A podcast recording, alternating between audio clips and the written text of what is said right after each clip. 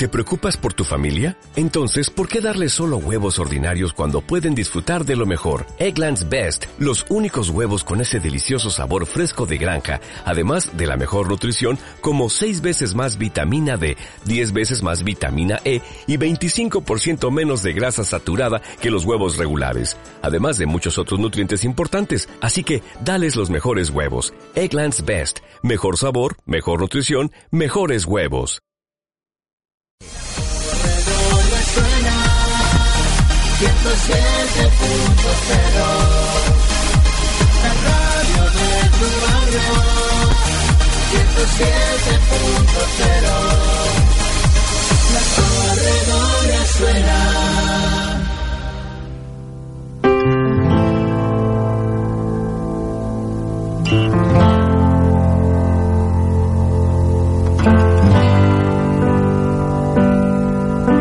You're giving me a million reasons to let you go. You're giving me a million reasons to quit the show.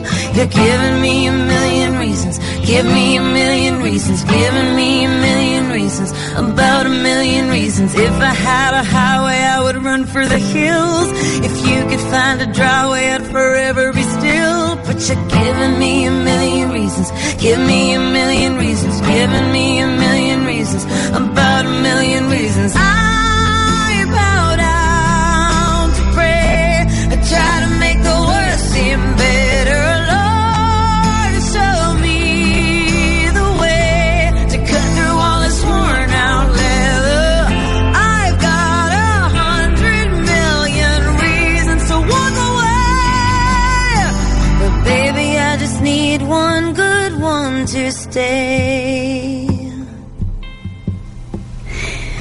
Buenas noches, un miércoles por fin esta temporada que nos hemos presentado en noviembre, en principio porque nos hemos mudado, cambiado la radio. Muchísimas gracias a todos los compañeros de la Corredoria Suena por montar esto y por seguir para adelante. Y porque además este año vamos a cambiar un poquito el formato de De Mil Amores. Ya anunciábamos algo parecido a finales de junio del año pasado.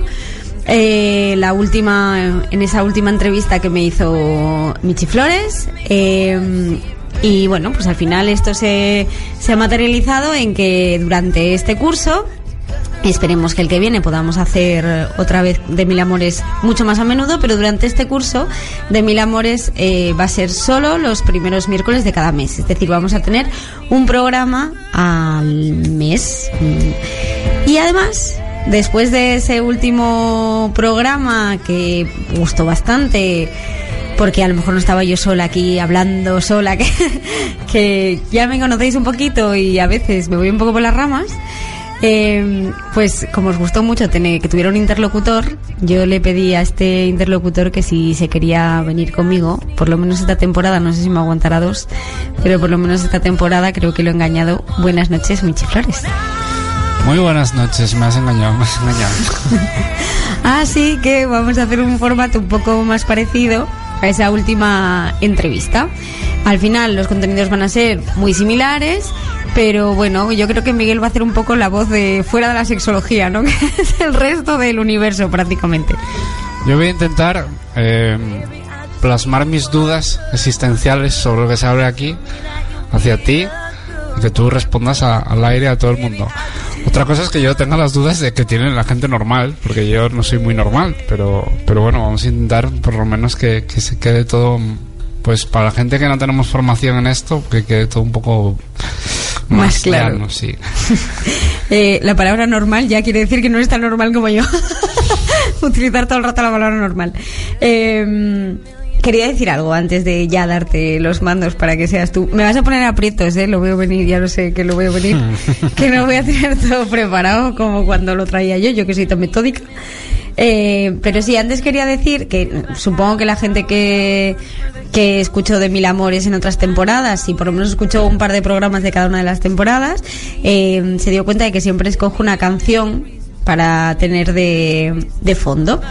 Eh, creo que la primera temporada fue la banda sonora de Amelie, que es una película Sí. que adoro. La segunda, no me acuerdo del título, pero pero sí que estuvo toda la temporada. Ay, no me acuerdo del título y además es una expresión en, en inglés. Yo sé cuál es. Además, utilizabas la instrumental y utilizabas la normal. Sí, sí, correcto. Bueno, luego la buscamos y, y os digo exactamente el título. Bueno, tampoco tiene mucha importancia. Eh, y este año quiero escuchar esta todo el rato por dos razones. Bueno, primero porque adoro a Lady Gaga, me parece musicalmente, me parece una, una bárbara absolutamente. Y, y como son canciones que voy a escuchar muy a menudo, me gusta que sean canciones que me gustan mucho. Eh, pero por otro lado, porque también me gustaría que este año de Mil Amores, precisamente porque tú tienes esta presencia, sea mucho más práctico. Eh, que consigamos ayudar un poquito más a la gente en su día a día, no que sean cosas tan teóricas. Y esta canción eh, me gustó muchísimo cuando la escuché, aparte porque me parece que musical y vocalmente ella es una bárbara, eh, porque habla precisamente de las rupturas, que además me gustaría que, el segundo programa de Mil Amores se dedicara a eso, y habla de, pues eso, de esas incongruencias, ¿no? Lo que cuenta durante toda la canción es que tengo un millón de razones para dejarte, pero que solo necesito una para que te quedes conmigo, ¿no? Y mm, de esos momentos es también de lo que me gustaría, aunque este primer programa no, no va por ahí la cosa, o no tanto, yo creo que en, algún, en, la- en algunos casos sí, pero no va a ser tan masivo. Eh, va a ser para casos más específicos en los que vivan esta tengan esta vivencia no presente de la que vamos a hablar hoy pero sí que eso pues el tema de las rupturas el tema de cómo conllevan en el día a día algunas cosas para que veáis que la sexología tiene una base teórica que para mí era muy importante ese objetivo también en de mil amores no que se viera que la sexología no sale de la nube ni tiene que ver con la moral ni tiene que ver con la ética sino que tiene una base teórica que he intentado plasmar en estos dos años de, de Mil Amores. Eh, una base real, sociológica, histórica, o sea, que es una cosa a estudiar, vamos a decirlo de esa manera, que es una profesión también. Pero bueno, que quiero también que tenga una base muy práctica de, de resolver en el día a día, pues eso, que la gente sea más feliz. Y me parece que esta canción era como muy de eso, a mí me transmite mucho eso. Pues yo personalmente te lo agradezco porque como no entiendo el inglés, La pues no, sé, no sé qué dice, la verdad. Yo tampoco entiendo inglés, pero traduzco las canciones. que para eso existe un maravilloso internet que te las traduce. También, también puede ser. Y a veces las canciones, yo no sé si te pasó alguna vez, a mí me pasó con la del año pasado, por ejemplo, eh, que me transmitía algo esa canción, unas emociones, y luego vas a buscar la letra, como, o esta también, ¿no? Vas a buscar la letra y dices, pues no sabía exactamente la historia, pero por ahí iba la cosa, ¿no? El lenguaje de... magia, el lenguaje musical. Pasa con el lenguaje del tacto también, que es universal. A veces no hace falta que te hablen con la palabra. Dicen que el 80% de, la, de nuestro lenguaje o de lo que expresamos, el 80% de la información es no verbal. 94, Ah, pues mira, yo había leído 80%. lo estudié. ¿Veis cómo me iba a poner en aprietos? No, no, pero, pero mejor, mejor para ti porque realmente es un dato que, que avala lo que estás diciendo. Y a veces es incongruente la no verbal con la verbal. Sí, de hecho la gesticulación, los tonos, ya, porque ya no. Yo creo que yo creo que lo que estamos diferenciando tú y yo es que yo yo hablo de el 6% restante es digamos el contenido de lo que estamos diciendo, pero dentro del otro 94 estoy metiendo tonos que en cierta manera es verbal también. Lo que Ah, pa- vale, no, yo hablo de pasa- gesticulación, de kinésica, ¿no? ¿Kinesia? ¿Llaman kinesia? Sí, puede ser. Lo que pasa es que mm, realmente verbal no es, no es, o sea, el, el tono, por ejemplo, no es Sí, no lo es que tú estás diciendo. Tú puedes estar diciendo algo y realmente tu tono ser otro. La cara, los gestos, las manos, todo. Pues eso pasa también con el tacto, ya os lo digo. De hecho, dentro del lenguaje kinésico está todo ese punto de tocarse o no tocarse. Mira, un día podemos hablar de eso también, que eso es muy cultural también. Si te, Muy si, interesante. además. sí, sí, las culturas que se tocan, que no se tocan, lo que transmites cuando te tocas con alguien es, es, es una, una de las cosas que se hace, uno de los primeros pasos, no sé si lo dije alguna vez, porque la terapia no me gusta hablar, porque, bueno, es importante, ¿no? No, no, no desvelar los secretos, los trucos del mago, para no fastidiar los procesos a la gente que, que pueda acudir en un momento de determinada terapia. Pero sí que es verdad que una de las bases de la terapia eh, de la parte práctica, por decirlo de alguna manera, ¿no? No de las sesiones, va por una parte las sesiones por otra la parte práctica eh, en pareja, tiene mucho que ver con eso con aprender a transmitir a través del tacto y no tanto de la palabra. Vivimos en una época en la que se el mantra este de hay que hablarlo todo, la pareja lo puede hablar todo, lo tiene que hablar todo, ¿no? Es un poco losa eso, ¿no? Claro, bueno, son los absolutismos de siempre. Habrá parejas a las que les funcione mucho hablarlo todo y habrá parejas a las que les complique la vida hablarlo todo y tener eh, y les funcionaría mucho mejor no hablar según qué, qué cosas. Es como todo en esto. Depende de la diversidad de parejas y cada una debe encontrar la suya. Pero como mantra decir que hay que hablarlo todo, pues decía, a mí me quedó muy marcado una frase de, de uno de los profesores de... Me pasó esto en el máster de sexología, que me quedaron grabadas frases. Que, que luego tenían, obviamente me quedaba grabada la frase y eso tiene una base teórica después de toda una clase que descontextualizada no tiene sentido, ¿no? Pero, porque si yo os digo la frase sin haber tenido toda esta explicación ahora sobre el tacto y tal, no tendría tanto sentido.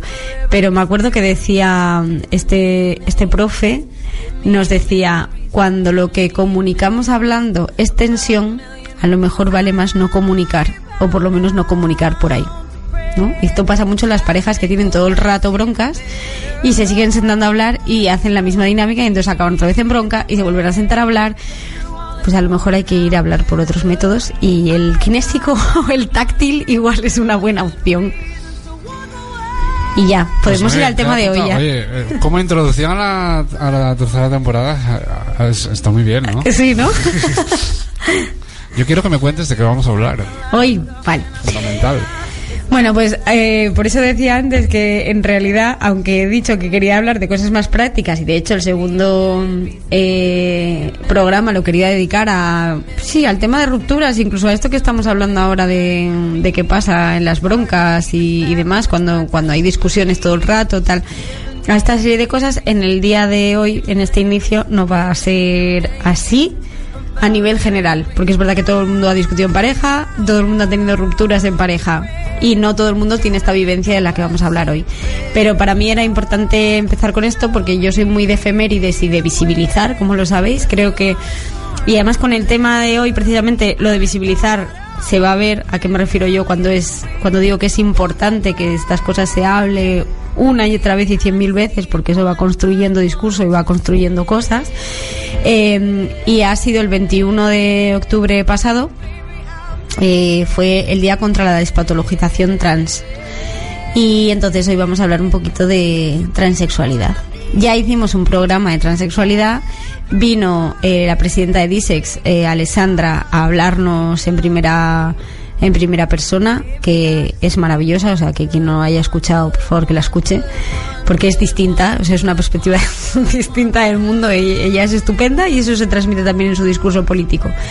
Y mm, pero bueno, aquí quería hablarlo contigo de otra manera, para que me plantees esta visión un poco distinta a la mía. Porque yo cuando hago las preguntas, claro, ya las hago desde otro lado. Un poco inculta. La, La tuya. La visión, sí. Para que vamos a llamarlo de otra forma. Yo, yo te voy a lanzar lo que.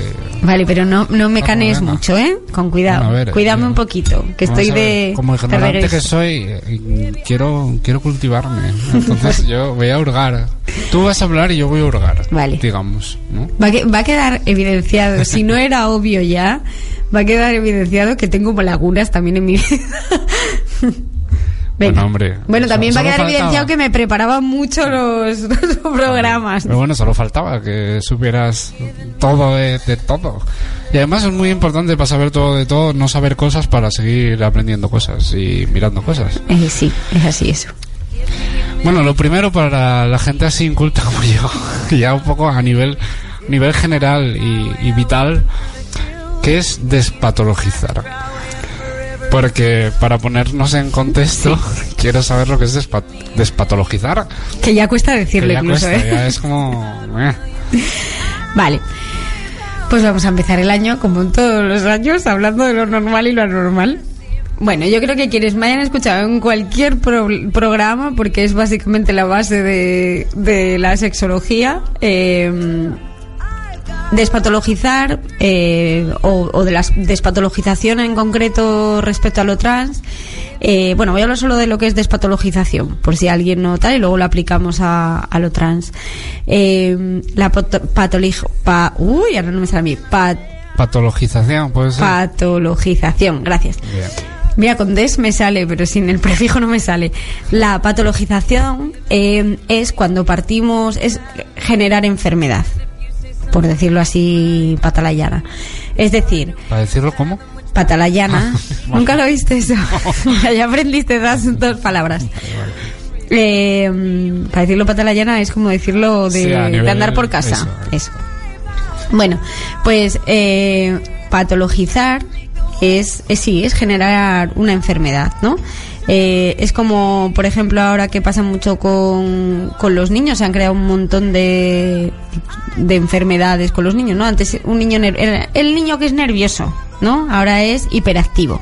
Ya tiene una patología que hay que medicar. Además, todo esto. grados, no sé qué, de hiperactividad. y Sí, sí, qué. sí, con grados y con todo, absolutamente, sí. Es como el autismo, que antes eras autista o no, y ahora hay todo un espectro autista, porque se ha visto que hay muchísima diversidad y hay muchos eh, aspectos de, y muchas formas de ser, como en todo. Bueno, eh, entonces, al final lo que se basa es que hay unas cuestiones que son normales, lo de siempre que digo yo, ¿no? Normales o anormales. Y eso se traslada tanto en psicología como en medicina con patologías o enfermedades. Patología suele ser una cuestión mental, más que nada, ¿no? Yo creo, yo lo entiendo más bien así. Sí, Lo otro se ve como sano Sí. enfermo, más bien. Desde la medicina, me refiero a la medicina al uso sanitaria y la, mm, la, psicolo, la psicología y tal, yo creo que es la que utiliza más lo de patologización. no sé. me da a mí la sé- sensación, ¿eh? La psiquiatría, la... No sé si oficialmente será así, pero, Pero en el menos uso en la diario- pragmática. Sí, yo en el uso diario sí. lo tengo un poco como así, ¿no? Sí. Entonces, al final, pues, despatologizar es eh, deshacer un concepto como enfermedad, una vivencia como una enfermedad. Eliminar que algo sea una enferme- enfermedad, ¿sí? O sea, que me estás diciendo que hay que despatologizar el- la transexualidad, con lo cual eso quiere decir que es una enfermedad o está vista como una enfermedad. ¿Por qué despatologizar? Vale.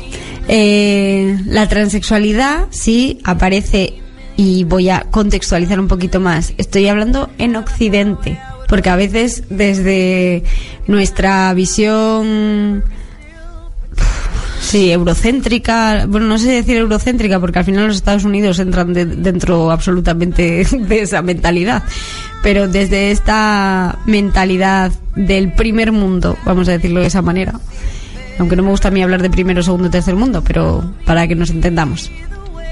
Eh, desde esta mentalidad a veces nos creemos como los más avanzados, ¿no? Que somos los, los avanzados y el resto es la barbarie y entonces consideramos que lo nuestro son verdades absolutas y ya. Y que por tanto lo que se aplica en nuestra cultura es igual de aplicable en el resto de culturas. Y no va así. Luego no sé si tienes alguna pregunta de esto, pero si no, te lo cuento yo. Ya veremos. Vale, si no, al final lo cuento a qué me refiero. Eh, por tanto, la transexualidad se ve como tal aquí. Aquí me refiero no en España, sino eso, como os digo, en estos, en los, en los países, eh, es que no sé cómo llamarlos, bueno, el primer mundo, para que me entendáis.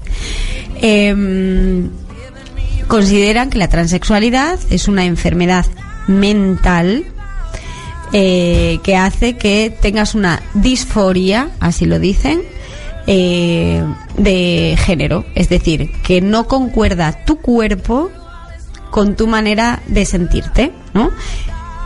Vam- volvemos es a lo disforia, ¿no? volvemos a la sí Vale. es que hay una descoordinación por de alguna manera vale la disforia es eso eh, bueno la disforia se aplica en otros en otros ámbitos ¿eh? pero para que entendáis en este para decirlo patalayana esta frase repetida hasta la saciedad en todas las entrevistas que se hace a personas transexuales eh, la televisión buscando el morbo del drama eh, y que además fue un discurso eh, durante muchísimo tiempo y que continúa en, en una línea, pero que también hay otro discurso más no más novedoso, pues distinto, ¿eh? No estoy diciendo que sea mejor ni peor, pero digamos que este es el más antiguo y ahora están haciendo otro discurso.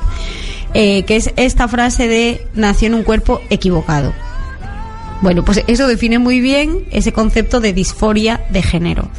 Es decir, se presupone, en- volviendo a la patologización, se presupone que si yo tengo pene, me tengo que sentir hombre, si yo tengo vagina, me tengo que sentir mujer. En el momento en que eso no es de esa manera, pues nada, hacemos una eh, tienen disforia de género, se pasa todo un proceso médico, demás, medicación, tal, y hay que ajustar eso. Estoy hablando desde esta visión, ¿eh?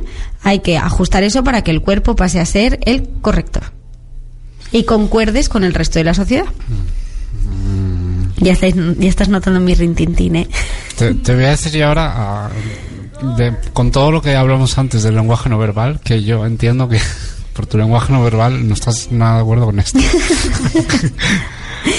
Eh, bueno, Te yo- conozco un poquito, pero si no, si no te conociera un poco lo hubiera notado también. O sea, Eh, precisamente ahora está esta otra corriente de la que estoy hablando. Eh, esto es respecto a la transexualidad. No sé si a- es- empieza a sonar eh, otra palabra por ahí. Cuando digo que empieza a sonar, digo que empieza a sonar mal utilizada muchas veces, utilizada como si fuera simplemente un término más novedoso, pero sinónimo de la transexualidad, que es el ser transgénero. No sé si... es como más guay, es como más fino, ¿Ves? no sé, vale, sí. bien. Esa es la, la perspectiva. Sí, yo entiendo lo mismo realmente. Lo que pasa es que suena como mejor. Sí, ¿no? Claro, sí, eso es lo que están, cómo está llegando a la punta del iceberg ese concepto, ¿no? Pero en realidad tiene que ver con, con otra cosa. Es como cuando empezaron a decir, en vez de maltrato, violencia de género, ¿no? Que muchas veces sigue siendo un sinónimo.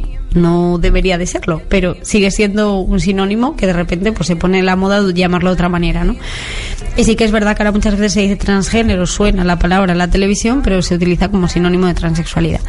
No es así. Lo transgénero es otra visión distinta. Es decir, lo transgénero parte de cambiar ese discurso del cuerpo equivocado y como lo que decía antes con, con el autismo, ampliar el espectro. A que yo puedo querer que se dirijan a mí, por ejemplo, puedo sentirme mujer, que es que parte ya un poco de esto que digo yo, perdón, que no sé muy bien qué es esto de ser mujer y qué es ser hombre, ¿no? Que esto ya es un poco más complejo, porque si de repente todo es construido, no es o- eh, ya es, mm, obvio, creo, para toda la sociedad que no es genético ni biológico que a un niño le guste el balón y a una niña la muñeca, ¿no? Que eso son cosas construidas. Te puedo asegurar que no es tan obvio. Bueno, vaya por Dios. Voy a salir de mi gueto. Eh, me vas a sacar tú este año del gueto. Te puedo asegurar que no es así. No sé, bueno, cada uno tendrá su opinión. No sé si es triste o no, pero es así. Bueno, pues eh, desde una perspectiva en la que ser mujer y ser hombre es algo muy construido en realidad, porque al final tiene mucho que ver con cómo nos educan desde pequeños de maneras distintas, ¿no? A los niños pues de una manera y entonces se les potencian una serie de cosas, pues lo típico. Que si el rosa, que si el azul, que si los chicos, qué fuerte eres y la niña, qué guapa vas y todo esto, ¿no? Y la dulzura con la niña y la brutalidad con el niño y entonces, bueno, al final nos vamos desarrollando con distintas, eh, con diversidad. Y dentro de eso aparece todo un movimiento, que me habréis oído hablar, de él, que es el transfeminismo, que es la, la teoría queer y todo esto, que empieza a cuestionarse esos dos cajones como únicos. Entonces, cuando yo ya no tengo la necesidad de tener que encajar en un cajón porque alguien necesita que yo encaje, empieza a aparecer la diversidad. Y entonces a lo mejor yo tengo un cuerpo con vagina, me siento como un chico, vamos a decirlo por poner un ejemplo fácil, pero no tengo la necesidad eh, de cambiar mi aspecto físico. No se empieza a, a- percibir la diversidad de identidades como algo muchísimo más amplio que solo ser hombre o mujer y ay pobrecito este que salió mal. Y entonces hay que encajarlo en uno de estos dos, que es un poco la brutalidad que existía, ¿no? Eh, sino que empiezan a percibirse unas identidades mucho más amplias, mucho más andróginas, mucho más cambiantes, mucho más, sí, diversas al final. Podemos decir que ahora, pregunto, ¿eh? Ahora no solo es el, el me siento, soy un hombre, eh, me refiero al aspecto físico, y, y- y psicológicamente me siento mujer, me tengo que operar para ser mujer. O sea, El cuerpo equivocado. Exacto, eh, ya no solo existe eso, sino que tú puedes estar en el cuerpo, entre comillamos, de hombre y, y ser una mujer y no, digamos que ya existe como esa categoría pa- para, para ello, ¿no? De hecho, lo guay es que no existe categoría. Que lo que existe es el transgénero y el- dentro de lo transgénero entra muchas identidades con cuerpos distintos que se sienten a gusto con sus cuerpos o no e incluso con identidades diversas que no solo van de hombre o mujer. ¿no? Porque empiezan a perder un poco de fuerza estos discursos. Cuando, cuando yo no tengo la necesidad de encajar en ese binomio que tú me planteas, tú solo me dices mm, hombre o mujer, y yo digo, uff, es que yo no encajo aquí, ¿no? Y entonces de repente, y tampoco tengo la necesidad de encajar, que se me entienda. Esto no quiere decir que se deslegitima la vivencia de la persona que sí quiere vivir un proceso de cambio de sexo o de operación para tener un cuerpo similar a aquello que como quiere sentirse. ¿eh? No es contrario a esto, es decir, no, no desplaza esta vivencia, sino que amplía a otras series de vivencias, de cuerpos y de identidades distintas. De ser una obligación, ahora no. Sí, y mucho más que eso solo, ¿no? O sea, ya no solo una, una cuestión de, de mente-cuerpo, sino de algo mucho más amplio. Hay gente que simplemente es, es que no, no quiero entrar dentro de ese binomio. Me considero transgénero porque no podría definirme como hombre o mujer porque no tengo muy claro que que supone eso, ¿no? Incluso a nivel político, ya no solo a nivel de construcción de la identidad, de construcción de quién soy yo, sino es que no no quiero entrar ahí, porque ese binomio hombre o mujer es verdad que durante siglos han ha hecho que un montón de gente se sienta mal, por decirlo así abiertamente, ¿no? Entonces, al final la historia es que los cajones no funcionan y entonces van rompiéndose y, porque las identidades son muy amplias Para ti no funcionan los cajones para nada. Para ninguna cosa, quiero decir. ¿No? Pregunto. Eh, eso va con retranca No, no, no, cuéntame no, no. qué hay detrás de no, eso No, no, detrás de tus programas, tu discurso habitual de, de Respecto- los binomios y esas cosas que te gustan tanto. Respecto a las cuestiones personales, no. Respecto a, Claro. a otras series de ámbitos de la vida, no. Respecto a las cuestiones personales, no. Eh, de construcción de la identidad, de la sexualidad, de, de esos- o sea, quiero decir, eh, amo la medicina. que es que claro, parece que si lo trasladas al ámbito de la medicina, por ejemplo, entiendo que ellos tienen que tener cajones. Lo que pasa que hay Hay que nominalizar las cosas y categorizarlas, porque si no sería imposible en ciertas cosas.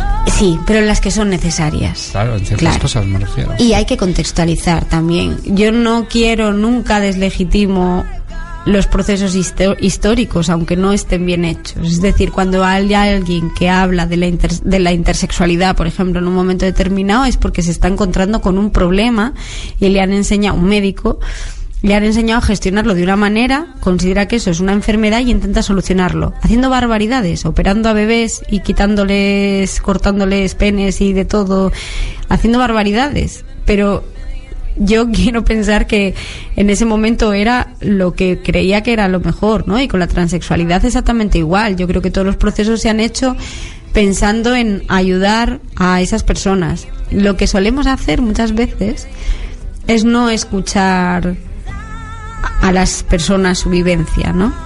Y, y entonces creer que como yo soy médica o psicóloga o sexóloga o, estudiada de algo, tengo mucha más legitimidad para hablar que otra persona, ¿no? Y, y eso a veces genera muchas confrontaciones. Yo te quiero preguntar eh, no, varias cosas, pero una, estamos hablando todo el rato de problemas, confrontaciones. ¿Qué supone esto a una persona eh, en la cultura que tenemos, en el mundo en el que estamos? Eh, ¿Qué le supone una persona transexual o como... La transexualidad. Sí. ¿Qué le supone a todos los niveles? Social, ¿qué miedos puede tener? ¿Qué obstáculos puede tener para lo que se te ocurra? Vamos. Vale, en primer lugar, eh, la transexualidad o es el transgénero, pero bueno, sobre todo la- en este caso sí que me quedaría sobre todo la transexualidad porque se ve mucho más eh, pues eso, todo el, todo el proceso, por ejemplo, de cambio de sexo y todo esto es, es complejo.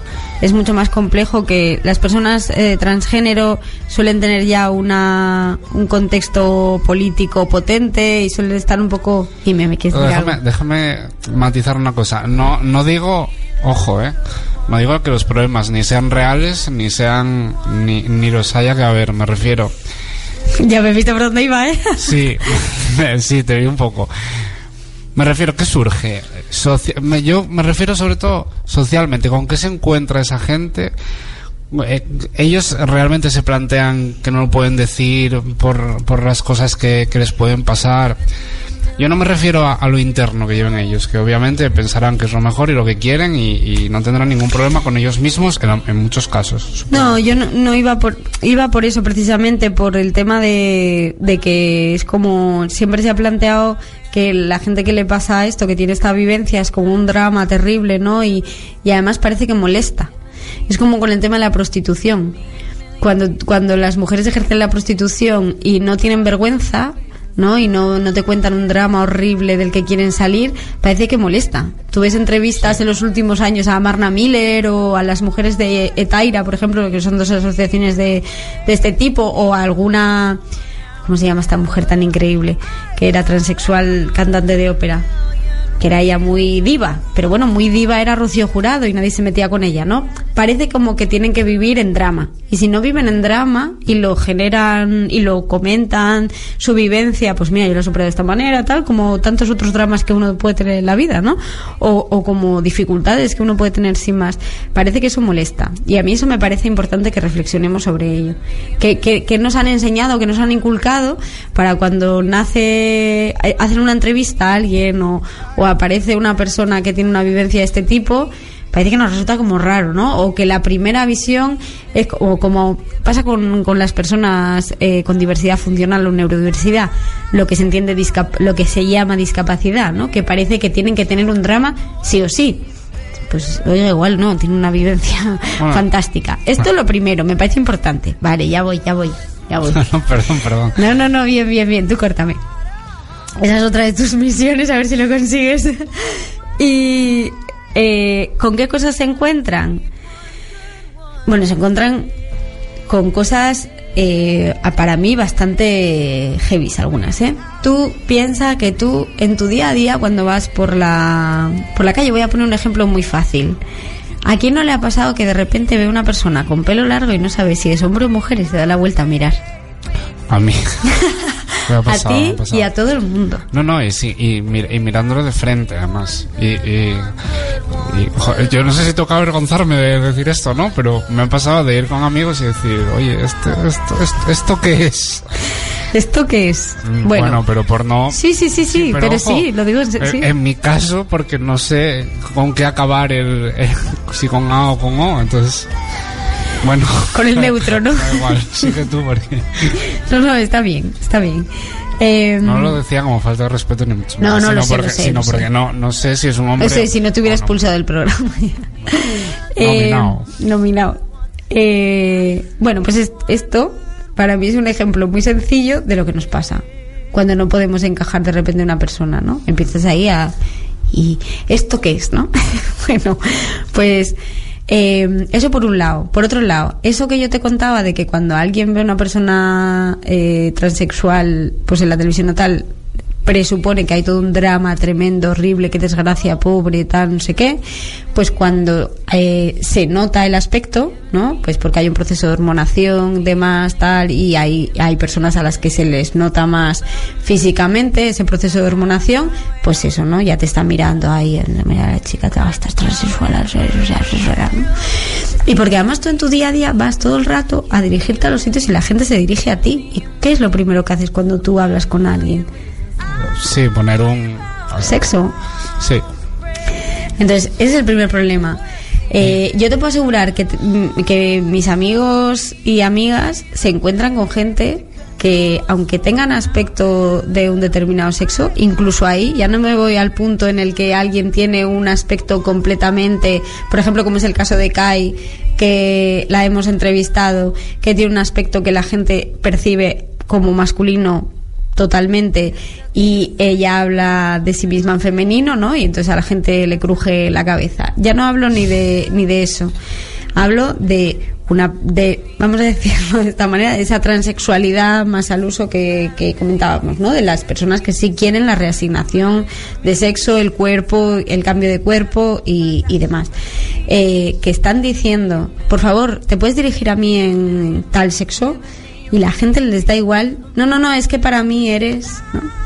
Y luego la otra de las cosas es la indiscreción. Tenemos como la sensación de que podemos preguntarles.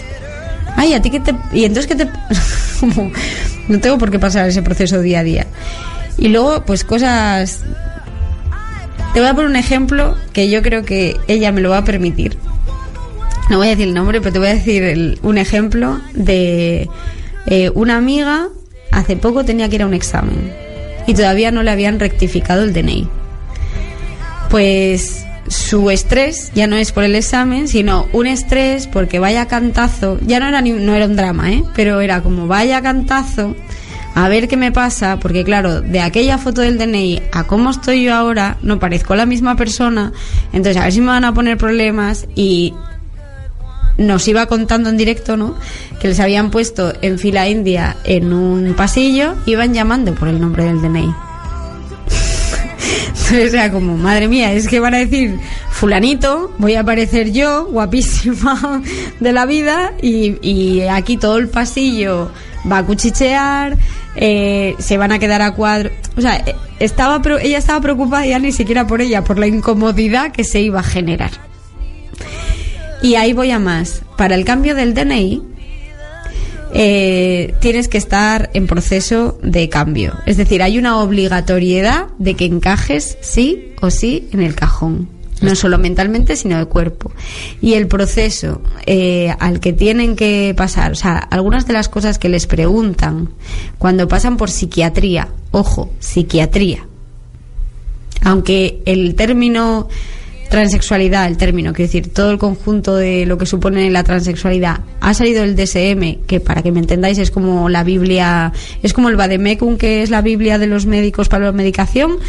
Bueno, pues el DSM es como la Biblia de la psicología y de la psiquiatría.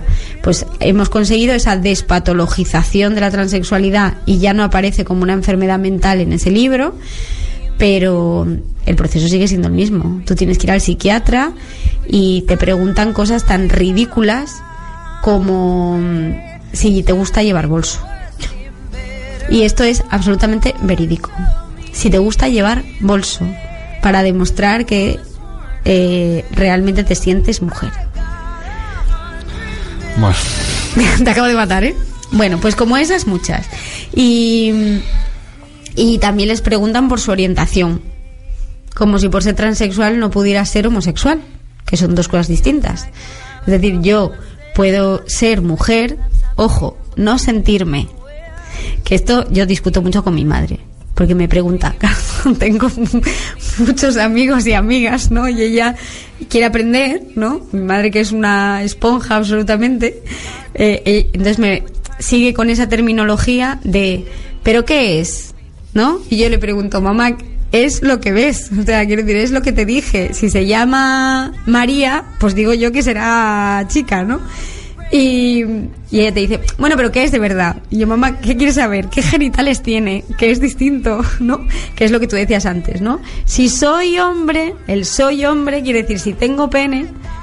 Yo aquí siempre pongo un ejemplo, cuando doy talleres, pongo un ejemplo que es muy visual, que es, ¿a alguien se le ocurre decir que una mujer deja de ser mujer porque le han producido una mastectomía por un cáncer o porque le han vaciado el útero por un cáncer? Entonces, ¿por qué consideramos que al resto del universo los genitales determinan cómo se sienten o quiénes son? bueno, en este primer Ojo, eh. programa hemos matado a Miguel. no, no, es que es, es muy difícil realmente. Yo creo que Es- deberíamos de poner un marcador, ¿eh? y en este voy... te estoy goleando. No, goleando, no, no. Mi función aquí no es ganar, no, es que ganen los espectadores. Muy bien, Miguel. Acabas de ganar el partido con un hat-trick. No, a ver, chirría mucho todo. O sea, es como, como un, eh, ¿cómo decir? Como un avasallamiento de cosas que claro, cuando estás donde estás, con la cultura que estás, con lo que has crecido, con lo que has mamado, te chirría todo mucho. Yo, yo entiendo todo lo que me estás diciendo y seguro que mucha gente también. Pero bueno, es como, uff, con lo de te puedes sentir mujer, tener cuerpo de no sé qué y que te guste no sé qué, es como es como muy complicado de, de comprender. Pero porque no, yo creo que porque tampoco lo estamos viendo día a día y creo que es una de las cosas que, que te quería preguntar. Bueno, que, que ya lo, en realidad ya lo has dicho eh, de alguna forma. La visibilidad de esta gente. O sea, realmente yo pienso, ¿eh? Eh, la homosexualidad, por ejemplo, poco a poco como que se normalizó. ¿Y por qué? Mm, no lo, bueno, no lo sé, eh, no sé por qué, tú, pero... Porque se visibilizó, ¿no? Y entonces la gente cuando empieza a ver que hay toda una diversidad de personas, toda, muchísima gente que dice que es homosexual y que obviamente es como la heterosexual O sea, no queda más distinta, remedio. ¿no? Pues al final vas comprendiendo que homosexual no es solo eh, pues ese mito del hombre amanerado, eh, un poco salido de madre, tal, sino que hay de todo, de todo, pues y entonces cuando empiezan a visibilizarse Pepón Nieto, que no tiene nada que ver con Ricky Martin, que no tiene nada que ver con Jorge Javier Vázquez, que no tiene nada que ver con Jesús Vázquez, que no tiene nada que ver con Con todos los de TV5. Casi no. Bueno, pero esa es otra también. Se está visibilizando que es mucha más gente la que tenía vivencias homosexuales que la que que la que se decía, ¿no? Pero claro, cuando tú ves a yo ahora mismo, mira, me voy a poner popular. Eh, ahora mismo, y te lo decía hace muy poco, ¿no? Eh, estoy viendo Masterchef, ¿no? Y lo sigues con el Twitter y está toda la gente diciendo, mira Anabel Alonso, para los que lo estén viendo. Está Anabel Alonso, es un programa de cocina, ¿no? Y, y entonces hay un chaval muy guapo que se llama Saúl y otro, hay un chaval que es modelo y hay otro chaval que es de un olímpico de de remo y tal, y son los dos, pues dentro del estereotipo de lo que debe ser guapo, lo vamos a seguir deconstruyendo. Eh, parece ser que todas deberíamos caer, todas las que nos gustan los hombres deberíamos de caer rendidas a, a los pies, ¿no? De todos- estos chicos. y todos los y que- todos los chicos que le gustan. Muy bien, Miguel. Eh, deberíamos de caer rendidos a, a los pies, ¿no? Y entonces, cuando esta, cada vez que una del tal elige para su equipo a uno de ellos, anda, que estás tonta, no sé qué. Bueno, pues Anabel Alonso vive con una mujer. Sí, además, además lleva, lleva, pues como si te digo, tres o cuatro años que ella no ha querido decir nada por, por esta historia de que todavía, que es lo que yo estaba diciendo, yo creo que se está visibilizando mucho más, pero aún todavía Está visibilizando mucho lo masculino y muy Sí, poco lo femenino. más que lo femenino, Pero es sí. lo- esto es lo de sí, siempre. lo de siempre, un poco, sí. Es lo de siempre. ¿Y sabes lo más duro? Que las primeras que pelearon políticamente por salir eh, a la palestra y por visibilizar fueron ellas. Y esto tiene dos lecturas. Otra lectura es que como nosotras, en nuestra construcción eh, femenina, entendedme, ¿eh? yo no estoy de acuerdo con esto, pero es verdad que los roles de género que nos van asignando, dos chicas se tocan más, es más normal que vayan juntas al baño, por poner ejemplos fáciles, ¿no? Es más normal que tengan otro tipo de intimidad física, tal, distinta a los hombres, ¿no? Si dos hombres van de la mano por la calle, dos colegas, todo el mundo pensaría que tienen una relación de pareja. Si van dos chicas, pueden pensar perfectamente que sean dos amigas, ¿no? Entonces, es más fácil que ellas lo, lo escondan. Ahora hace que todo el mundo haga una reflexión de esas abuelas, tías abuelas, bisabuelas, que eran solteras y vivían con una amiga, que todos los tenemos. si a lo mejor esa amiga no era su amiga, pero a nadie le parecía raro. Ahora imaginaros una señora que ahora tuviera 80, 90 años, que un señor que viviera con otro señor, amigo. Eso no se daba.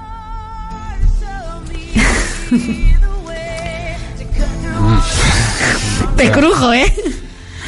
No, yo lo, lo pienso y sin embargo... Estás pensando en tus abuelas y bisabuelas. No, no, no, no, no, pero estoy pensando que también eh, no, creo que tiene algo que ver, no sé muy bien por dónde, pero creo que también tiene algo que ver que mm, todo esto es, bueno, sí, sí, sé por dónde tiene que ver.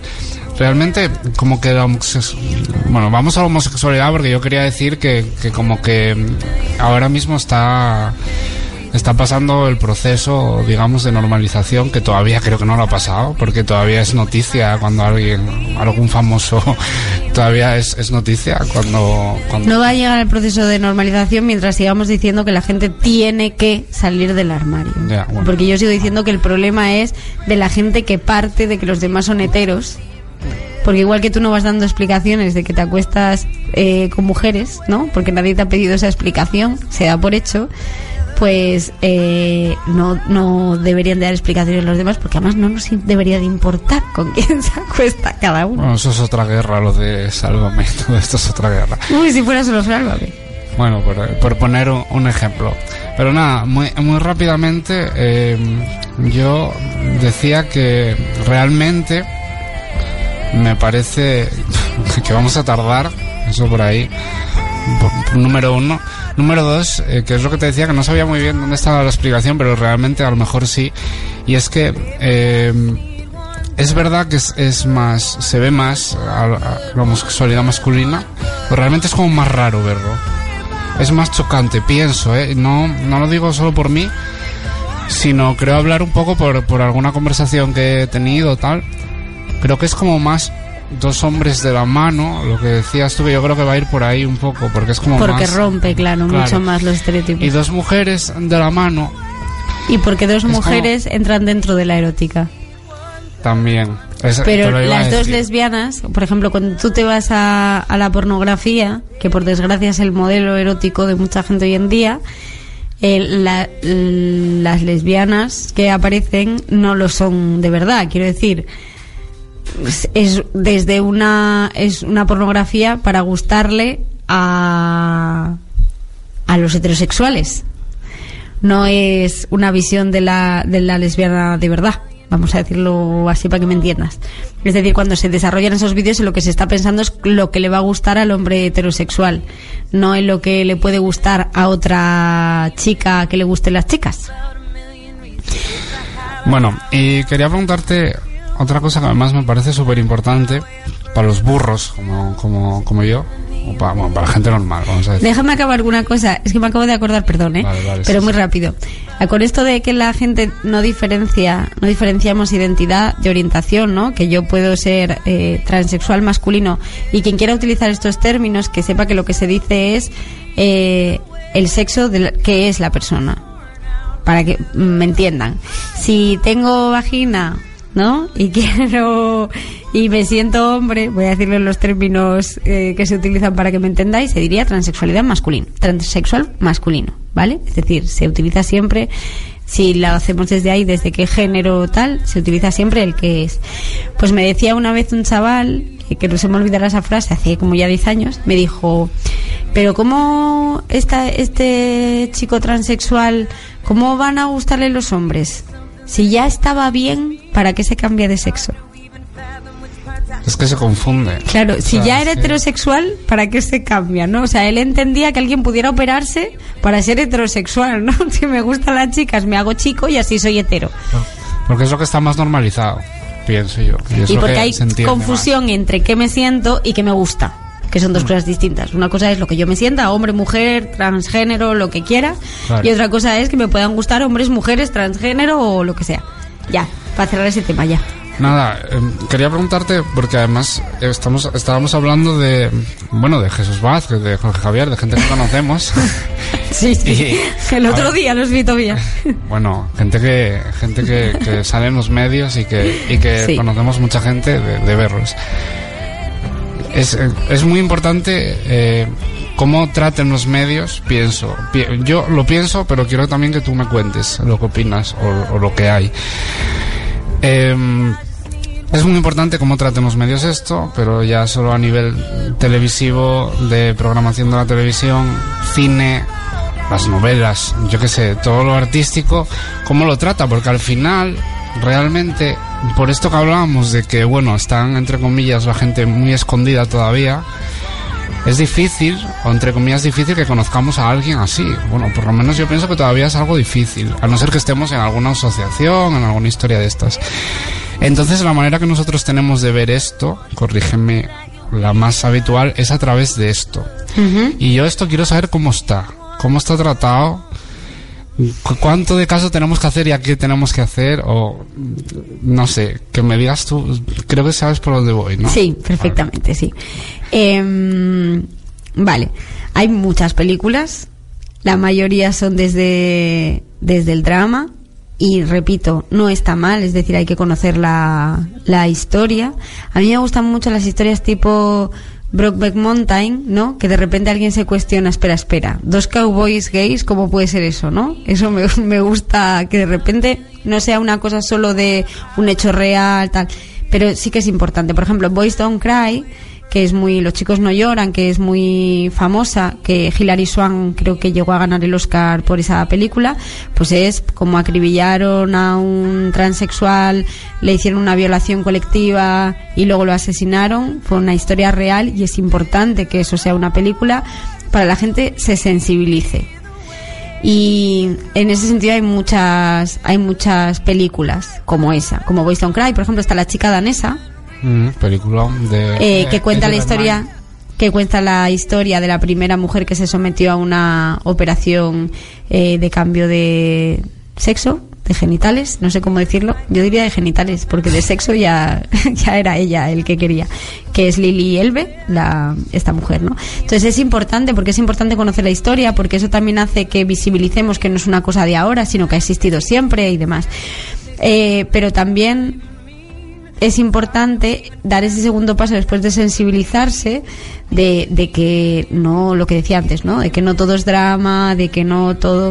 A mí me gusta mucho Transamérica que es la actriz una de las actrices de Mujeres Desesperadas que estuvo nominada a un montón de Oscars que le da una dignidad a ese papel brutal. ¿Qué actriz es? Eh, ay no me pilles con los nombres falta Ledo ahora. El nombre, el nombre de la serie, por lo menos. eh, Lynette. Mm, en, en Mujeres Desesperadas es Lynette le pega, le pega, sí. no me acuerdo de- del nombre de, de esta actriz. Y lo decimos en el próximo programa. Bueno, para el que haya visto la serie y tampoco se acuerda, es la rubia que tiene dos hijos. O Tres, cuatro o cinco sí, al bueno. final, sí. Bueno, si buscáis Transamérica la encontráis. Y para no es hacer spoiler, ¿no? un... Ya, perdón, perdón. Y es eh, una mujer que decide asumir que quiere que se siente mujer pues después de haber tenido un matrimonio incluso haber tenido un hijo adolescente no entonces cómo se encuentra con su hijo después de la reasignación de sexo que para su hijo es su padre no y ese es la historia. Es tiene unos diálogos muy muy muy guays. Es muy importante los referentes muy muy importante que existan. Y pongo un ejemplo hay un libro por ahí eh, una historieta, perdón, no es un libro, es una historieta pequeña donde se ve, yo creo muy bien, a mí estos ejemplos pequeños me parece que es lo que, donde se ve claramente, ¿no? Aparece una niña como muy enfadada, una niña pues como de 10 añitos o así, ¿no? Y está viendo una revista que todas, ninguna tiene entrecejo, ¿no? Y entonces ella va a su mamá y le dice, mamá, quítame estos pelos, ¿no? Y entonces su mamá le enseña a Frida Kahlo y lo bonita que era Frida Kahlo y su vida y lo artista que era, ¿no? Y entonces ella le encanta su entrecejo. Pues esto es muy importante que existan referentes también. Vale, muy rápido porque nos queda nada, dos minutos. ¿Alguna asociación o algo, eh, porque a lo mejor nos está escuchando alguien que le interese y algo que abarque esto? Hay, sí, sí, hay muchas. Y hay muchas desde distintas perspectivas, claro. La cuestión es desde dónde quieres tú eh, buscar eh, pues esta diferencia que yo decía, transexualidad, de lo transgénero, de la vivencia del drama, de, la, de, de, pues de esto del cuerpo equivocado, la gente que lo ve de una manera más política, más abierta, más de diversidad de identidades. Hay distintas asociaciones. Aquí en Asturias está Shega, está Bujarra y está Disex, que dos de ellos estuvieron ya aquí. Muy bien. Y nada, que nos despedimos ya. Sí, nos, nos tenemos que ir. ya. Pues nada, que el próximo pr- miércoles, que va a ser el, en diciembre ya, eh, nos veremos y a ver si conseguimos hacer este planteamiento práctico. Que muchísimas gracias por estar aquí de interlocutor y que nos vemos dentro de un mes. Bueno, pues muchas gracias a ti y hasta el mes que viene.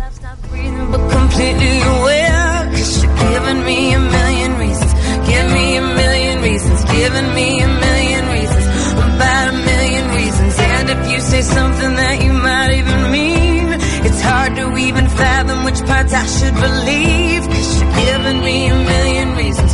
Give me a million reasons. Giving me a million reasons. About a million reasons. I